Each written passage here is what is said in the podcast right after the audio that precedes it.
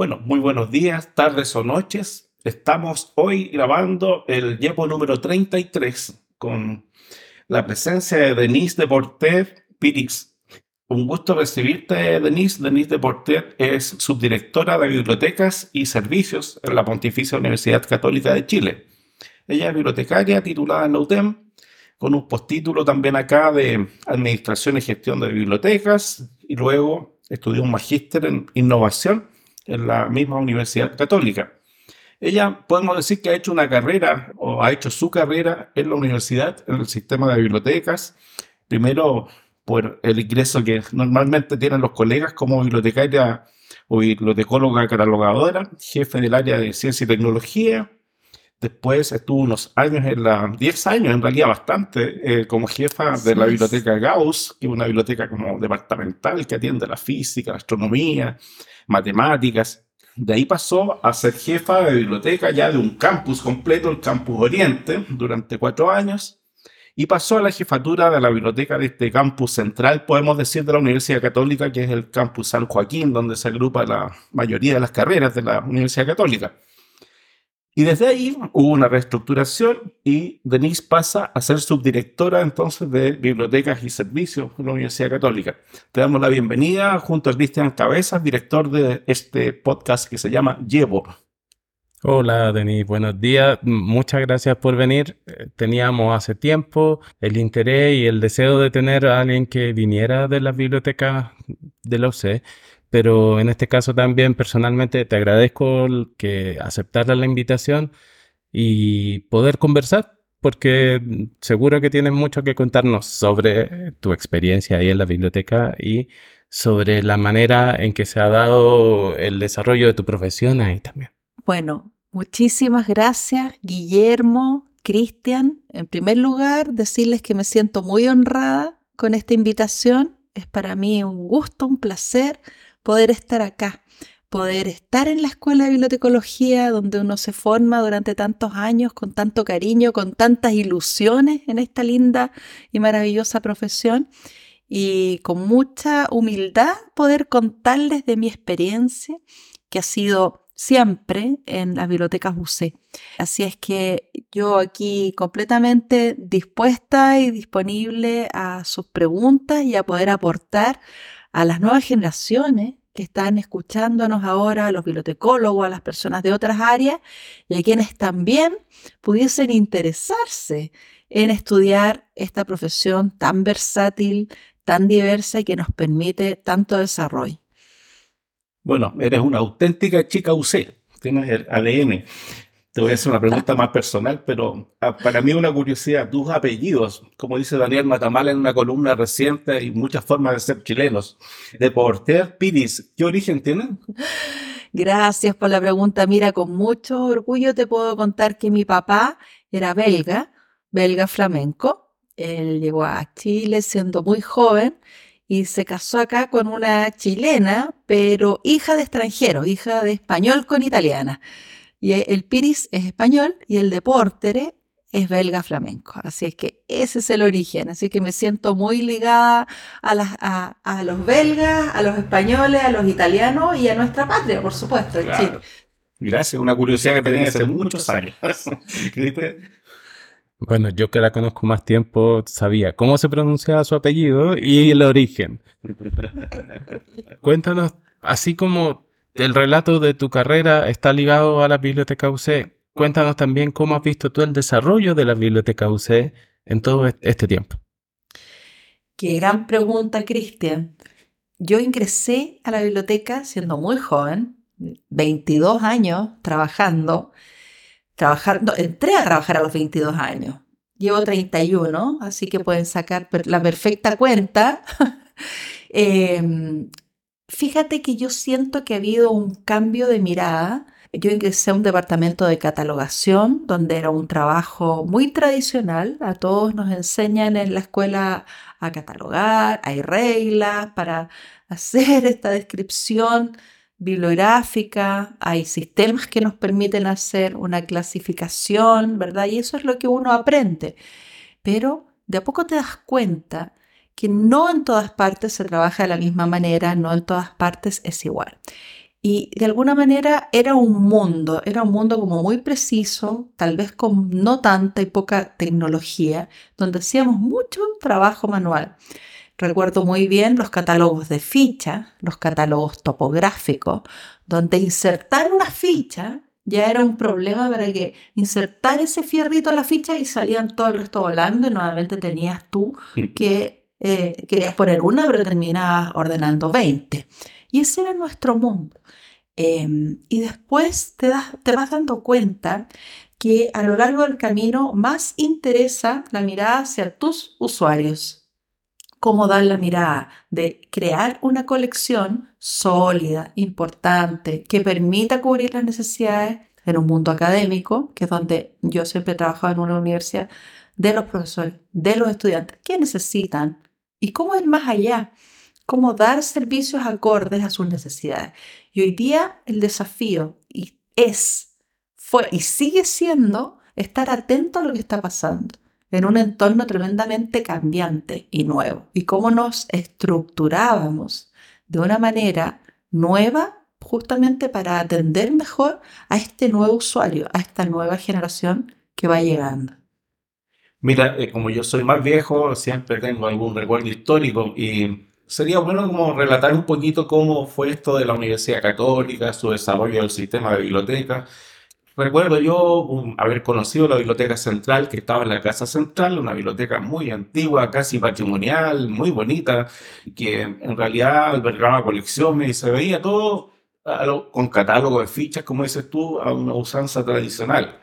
Ingresé a la carrera de bibliotecología y en los años 80 se hablaba de esto del campus San Joaquín y de la nueva biblioteca. Hubo una transferencia ahí, se fue María Teresa Sanz, llegó Soledad Ferreiro Serrano, Soledad Ferreiro toma una decisión estratégica, que es crear esta biblioteca que fuera como un modelo, que los otros decanos incluso miraran y dijeran yo quiero eso. Y tuvo el apoyo de la, me imagino yo, de las autoridades, pero también el de muchos académicos que habían estudiado en el extranjero y habían visto estas grandes bibliotecas en nuestras universidades y dijeron, claro, esto es lo que necesitamos, este es el momento histórico en que necesitamos una biblioteca de estas características y nosotros fuimos a ver esta flamante biblioteca de San Joaquín en esos años. Fue muy interesante la, decisión de gestión que tomó ella. Así hubo una evolución, un tiempo en que se desarrolló software incluso, eh, donde esta biblioteca, como dices tú, fue en desarrollo permanente, desarrollo interno además del físico, y ahí es donde tenemos una estructura organizacional que se mantiene estable durante varias décadas, diría yo, hasta que viene un cambio que, estratégico, que es este cambio en el organigrama que se produce, no sé si en el 2016, 16, 14, pensaba yo, ¿sí? Empezó a estudiarse algunos años antes, pero se concretó ya en 2017 en adelante, 16, 17. Eso lo vimos nosotros como un cambio muy revolucionario en la gestión. Eh, ¿En qué consistió ese cambio? ¿Nos puedes contar? Sí, mira, fue un cambio del cual hoy día te puedo decir que estamos muy contentos, nos sentimos orgullosos y ha surtido muy buen efecto, pero con un importante, eh, con un desgaste no menor, ¿verdad? De poder formarlo, crearlo. Esto, primero que nada, se hizo un estudio bastante completo con ayuda de asesores externos que nos ayudaran a mirar, a mirar qué estábamos haciendo y qué era hoy día lo que los ejes de la universidad estaban demandando.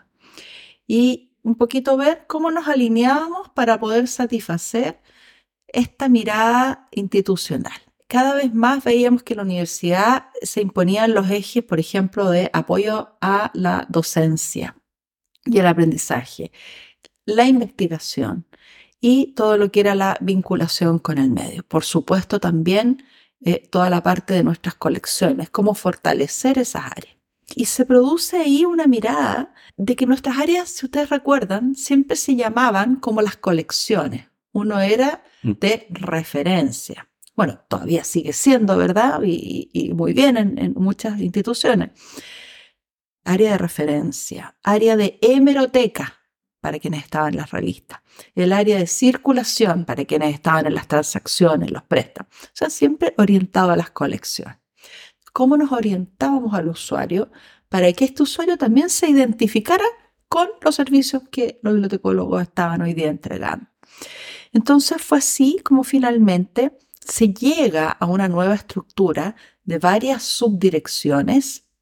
Está la subdirección de bibliotecas y servicios, de la cual yo estoy a cargo, donde están las 10 bibliotecas UC y los principales servicios, apoyo a la docencia, el aprendizaje, apoyo a la investigación y por supuesto el área de atención de usuarios, esos son los nuevos nombres, ¿verdad? la antigua circulación, área de atención de usuarios, la antigua referencia, docencia y aprendizaje y esta nueva área muy fuerte que había que potenciar, apoyo a la investigación.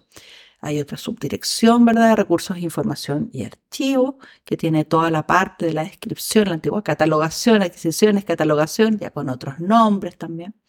Una nueva subdirección de tecnología y desarrollo digital con un equipo de personas orientados a poder ir desarrollando las tecnologías de base para poder dar nuestro servicio con todos nuestros sistemas, en fin.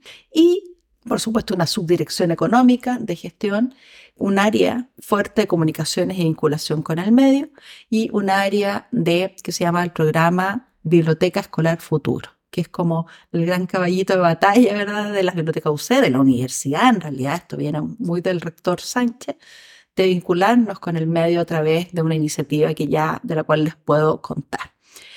Y, se crea así, ¿verdad? Se definen, bueno, las, bibliotecas que están en los cinco campos de la universidad y áreas que en el fondo se estructuran con comités respectivos, donde participa en ese comité un representante de cada biblioteca para que nos pongamos de acuerdo, aunemos los servicios y podamos entregar los mismos servicios en las bibliotecas. Por supuesto, teniendo en consideración que no es lo mismo un usuario del área de física con un usuario del área de artes. Hay necesidades muy distintas. ¿Cómo damos un servicio de apoyo a la investigación a un físico, a un artista? ¿Cómo damos un servicio de apoyo a la docencia y aprendizaje a una persona del área de matemática con una persona del área de ciencias sociales? No es lo mismo, ¿verdad? El apoyo a la investigación. Y fuimos creando ahí distintos servicios que les puedo contar en detalle también para el área de docencia y aprendizaje, para el área de investigación y hoy día una nueva área también que se llama área de información estratégica, científica y tecnológica, a cargo muy específicamente de una necesidad muy, muy creciente, que es lo que siempre llamamos los bibliotecólogos la bibliometría. En el fondo, los estudios de producción con indicadores de impacto de la producción académica y un producto nuevo, estrella, que bueno, ya hemos comenzado ya a realizar, que son los boletines de vigilancia tecnológica, que de alguna manera es lo más nuevo que tenemos. Creo que somos eh, los pioneros hoy día en, en ese servicio que ha sido un, conocer, un explorar e ir atendiendo a, las necesidades. Así que también les puedo contar en qué consiste un boletín de vigilancia tecnológica.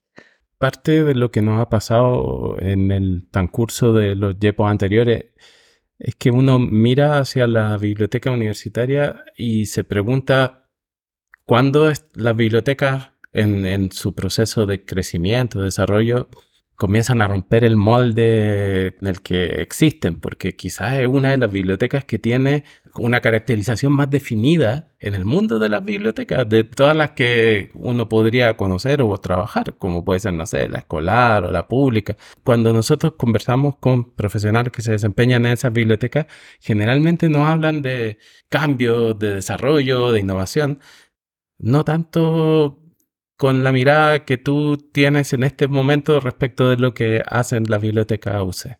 Porque de alguna manera son bibliotecas donde siempre hubo biblioteca y una necesidad y son probablemente de las más antiguas junto no sé, con la nacional o la del Congreso. Entonces tienen una carga muy grande, una tradición muy grande, muy, muy arraigada. ¿Tú cómo ves este proceso de renovación o de innovación ¿Cómo lo ves desde la experiencia de, los profesionales? Qué interesante tu pregunta, Cristian. Mira, desde el punto de vista de los profesionales, yo veo que había un desafío constante por aprender a trabajar en equipos. Equipos a veces multidisciplinarios. Pensemos que tenemos la incorporación de nuevos profesionales, profesionales en tecnología, profesionales del área de comunicaciones, en fin donde nuestra metodología de trabajo generalmente es por proyectos. Tenemos muchos proyectos, nos cuesta mucho acotar cuáles van a ser los proyectos, la cartera de proyectos para este año y finalizarlos en el tiempo, en fin. Y esos equipos tienen que formarse y tienen que articularse. Pero una cosa es el proyecto y otra cosa es tu trabajo diario. Hay un desafío porque no es que tú trabajes en el proyecto nomás y seas contratado para ese proyecto. Tu trabajo continúa. Tú puedes ser un bibliotecólogo del área de investigación llamado al proyecto, un bibliotecólogo del área de aprendizaje llamado al proyecto, una persona del área de procesamiento llamado al proyecto. Se compone un equipo.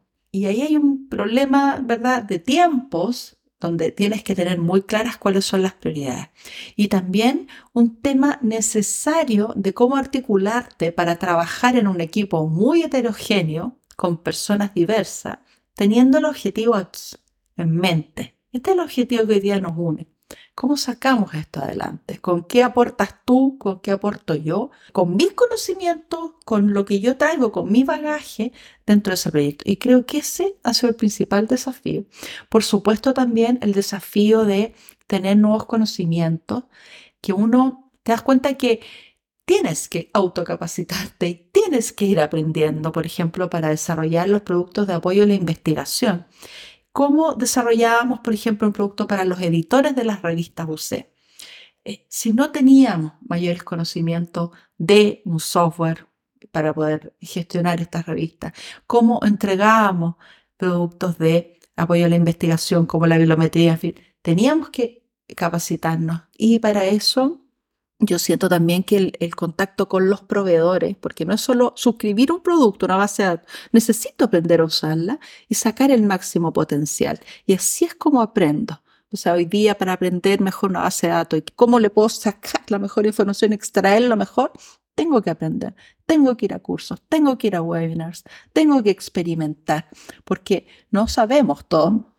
También capacitarse formalmente en otras cosas, por ejemplo, en lo que es todo el diseño instruccional, es fundamental. O sea, hoy día nuestros bibliotecólogos están creando cápsulas, videos para cursos asincrónicos, de docencia abierta, competencias digitales, ya les puedo contar más. No somos expertos en diseño instruccional, algunas personas con algunos cursos por aquí y por allá, pero tenemos que desarrollar. En el caso de la bibliometría, en fin, minería de datos, cómo visualizar mejor esa información.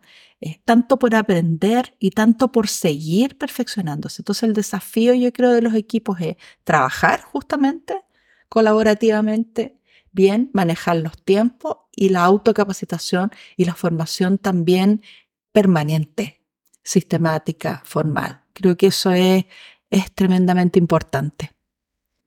De lo que nos cuentas, se desprende que lo nuevo realmente en esta estructura estuvo en la creación, en este caso, del área de apoyo de investigación, porque esa es una función que tradicionalmente no estaba instalada en el CIBUC, ¿no? El sistema de biblioteca, ahora hablan de bibliotecas UC, ustedes más abiertamente. Sí es. Me imagino que todos estos cambios, después de ocho años, han sido evaluados y que han sido bien evaluados en general por la universidad y que tienen un alto posicionamiento ustedes como sistema y como profesionales también. ¿Nos puedes contar un poquito más de esta área de apoyo a la investigación? ¿Qué funciones ha cumplido? ¿Cómo le ha ido a esta área? ¿Y qué, qué servicios está desplegando? Y también del área esta de información estratégica, científica y tecnológica. Y justo a eso aprovecho la pregunta para consultarte sobre el boletín de vigilancia tecnológica. ¿Qué forma tiene? ¿Qué es lo que incluye? Claro, mira, el área de apoyo a la investigación era el gran desafío que se imponía en el rediseño. Eh, de alguna manera los bibliotecólogos podíamos, ya sabíamos, teníamos las herramientas para apoyar a los académicos en su labor de docencia y para apoyar a los estudiantes en esta formación propiamente tal y en este aprendizaje mediante el desarrollo de las competencias informacionales. Sin embargo, el área de apoyo a la investigación iba apareciendo y como que de repente nos sentíamos como sorprendidos de recibir requerimientos que iban de las unidades administrativas, por ejemplo, nuestra vicerrectoría de investigación, del área de la Dirección de Análisis Institucional, en, que nos preguntaban, oye, ustedes son los expertos en publicaciones, ayúdennos a poder consolidar la producción de la universidad, que a veces está dispersa en las facultades, cada facultad maneja un archivito, si es que lo tienen, eso no está muy completo, pero queremos saber más, queremos saber dónde están publicando nuestros académicos, queremos saber en qué revistas, con quiénes colaboran en el mundo, con qué países, con qué investigadores de qué lugar. Y de a poco fueron consolidándose estos servicios de apoyo a la investigación en base a estos requerimientos. Entonces hoy día se entregan las asesorías dentro de los servicios de apoyo a la investigación, asesoría, por ejemplo, ser capaz de instalarte y sentarte con un investigador que va a postular un proyecto y que le piden indicadores para poder postular, ¿verdad? Los formularios de ANIR, qué significa un índice H, muchas veces los vienen los investigadores, oye, el índice H, cómo lo calculo o de dónde lo saco, dónde lo obtengo, que un bibliotecólogo sea capaz de tener esa mirada y colaborar. Oye, me están pidiendo, no sé, publicar en una revista de un cuartil uno o dos. ¿Qué significa eso? ¿De dónde lo obtengo? ¿Y qué, dónde me conviene publicar? Tengo este paper, acabamos de terminar con el grupo de investigación este paper. ¿A qué revista me conviene someterlo? Un estudio de revistas recomendadas que se hace también. Entonces, en el fondo, poder ayudar y orientar en esa línea. Por otra parte, bueno, les mencionaba el apoyo a las revistas y hay un grupo muy importante trabajando con las revistas UC que de alguna manera estaban como disgregadas en la facultad y no tenían un, un un corazón que los tomara y que de alguna manera pudiera ayudar a desarrollar un portal de revista. Ahí hay, una labor muy interesante de Paola Santander en el área de apoyo a la investigación. Ella es quien lidera estas áreas en bibliotecas UC. Y por supuesto, todo lo que era la bibliometría y esta nueva mirada a la vigilancia tecnológica que aparecía, pero que no había un equipo enfocado a poder cubrir esas necesidades. Era como eh, entre medio del tiempo, lo que podamos, dábamos este servicio, respondíamos a la vicerrectoría de investigación, eh, en fin. Pero llegó un momento en que había que responder a las acreditaciones de los doctorados, de los magísteres, y responder también a la ANIT. O sea, ¿quién responde a la ANIT para los fondos basales, por ejemplo? ¿Cuáles son las publicaciones que hoy están en Web Science, el SCOPE, biblioteca, biblioteca, biblioteca? Y todo confluía y llegaba a la biblioteca y era una tremenda responsabilidad. Y no podíamos, de alguna manera, estar haciéndolo entre medio de las otras funciones. Entonces, se impulsa fuertemente la creación de esta nueva área de información estratégica, científica y tecnológica, que hoy día lidera Patricio Cortés, que también tuvo el gusto de estar en estos YEPO, y, es quien ha hecho eh, crecer y desarrollar todos los nuevos servicios y, y constantemente ir ahí avanzando. Por supuesto, también aparte de esta tradicional bibliometría en esa área que es muy fuerte la demanda hoy día eh, con la universidad, con ANIT, que esta es la, el área encargada de reportar esos informes, estos productos que son unos estudios de vigilancia tecnológica, que son boletines online, que mira, es un verdadero, comillas, trabajo de sastre. Esto se hace a la medida de un investigador, tiene una línea de investigación, desean explorar las últimas publicaciones que están saliendo, por ejemplo, las últimas patentes que pudiesen estar saliendo en lo que tú estás investigando, eh, los congresos que se van a efectuar, noticias relevantes del área. Un boletín de vigilancia tecnológica toma toda esta información y la va monitoreando para generar periódicamente un boletín trimestral, semestral, eso se, se acuerda. Y es un boletín en línea, después les puedo mostrar el producto. Lo pueden ver en la biblioteca UC, en la guía temática de apoyo a la investigación está, ahí está abierto para que ustedes lo puedan conocer y explorar. Y esos son los servicios que hoy día están como sustentando el área de investigación y que han sido muy, muy bien evaluados, muy, muy necesarios dentro de la universidad y por supuesto eh, con el constante desafío de ir creciendo, avanzando y mejorando, por supuesto. Pensando en, los distintos públicos que tiene el, el YEPO, una de las cosas que generalmente le preguntamos a las personas que nos acompañan es qué le gustaría decirle a los estudiantes de bibliotecología o a las personas que quisieran estudiar bibliotecología a la luz de su experiencia de muchos años. Ay, gracias, Cristian. Mira, la verdad, les diría muchas cosas. Les diría que mm, estudiar bibliotecología te abre un mundo de posibilidades. Te ofrece posibilidades de desarrollo que tú no te imaginas. Hace un poco, hace un ratito comentábamos que cuando uno estudia bibliotecología, la familia, los tíos, los primos te preguntan, ¿y qué estás estudiando tú? Y uno con todo orgullo dice bibliotecología. ¿Bibliotequé? Bibliotecología. Ah, esas son las bibliotecas. Entonces lees mucho, es como la conclusión. Y uno se siente casi culpable de tener que decir que no, que no, no, no lee tanto, no, no, no va por ahí. Yo creo que hay un desconocimiento de lo que es nuestra profesión y nuestra carrera. Las posibilidades. O sea, cuando tú terminas la carrera, tienes un bagaje de conocimientos que te permiten trabajar en distintos lugares tan diversos. Tenemos profesionales en las bibliotecas escolares, en las bibliotecas públicas, en bibliotecas de, de, instituciones gubernamentales, internacionales, en fin, universitarias en mi caso. Entonces yo les diría que tengan mucha pasión y cariño por lo que hacen. Yo creo que eso es lo primero. Sientan que esta es una carrera tremendamente importante. Nosotros somos los que ayudamos, los que estamos ahí como tras bambalinas de todo el desarrollo del conocimiento de los otros profesionales, en fin. Por eso que nos valoran y cuando nos conocen a los bibliotecólogos, por Dios que nos quieren los usuarios.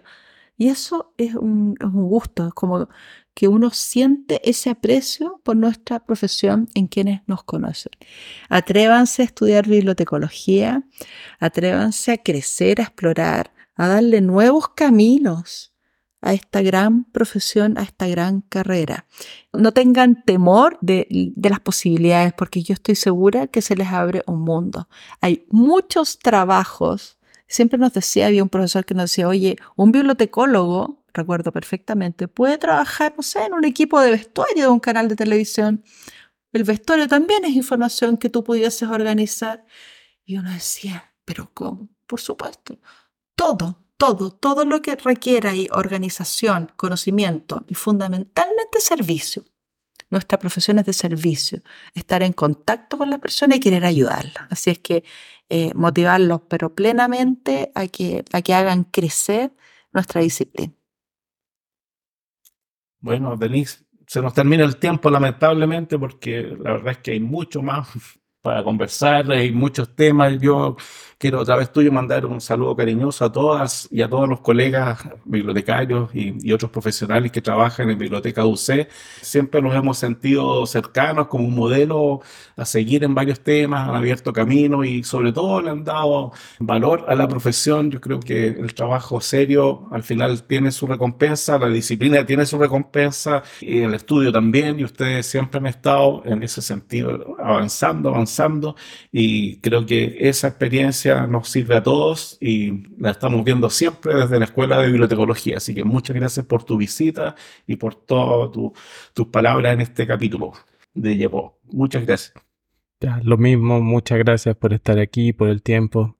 Y también yo creo que las personas que nos escuchan perciben que este es el tipo de relato, de experiencia que nos abre los ojos sobre cosas que no hemos escuchado en otras instancias aunque no sea algo que esté documentado en la forma, no sé, de un paper, es algo que ayuda a muchas personas a entender y a valorar lo que les está pasando. Gracias a ustedes. Ha sido un gusto, un placer esta conversación. Ojalá que, muchas personas se sientan motivados a, estudiar, a hacer crecer nuestra profesión y a ustedes, bueno, para hacer crecer YEPO, que es una instancia muy buena, muy formativa y de la cual aprendemos todos y, y mucho. Así que muchísimas gracias a ustedes.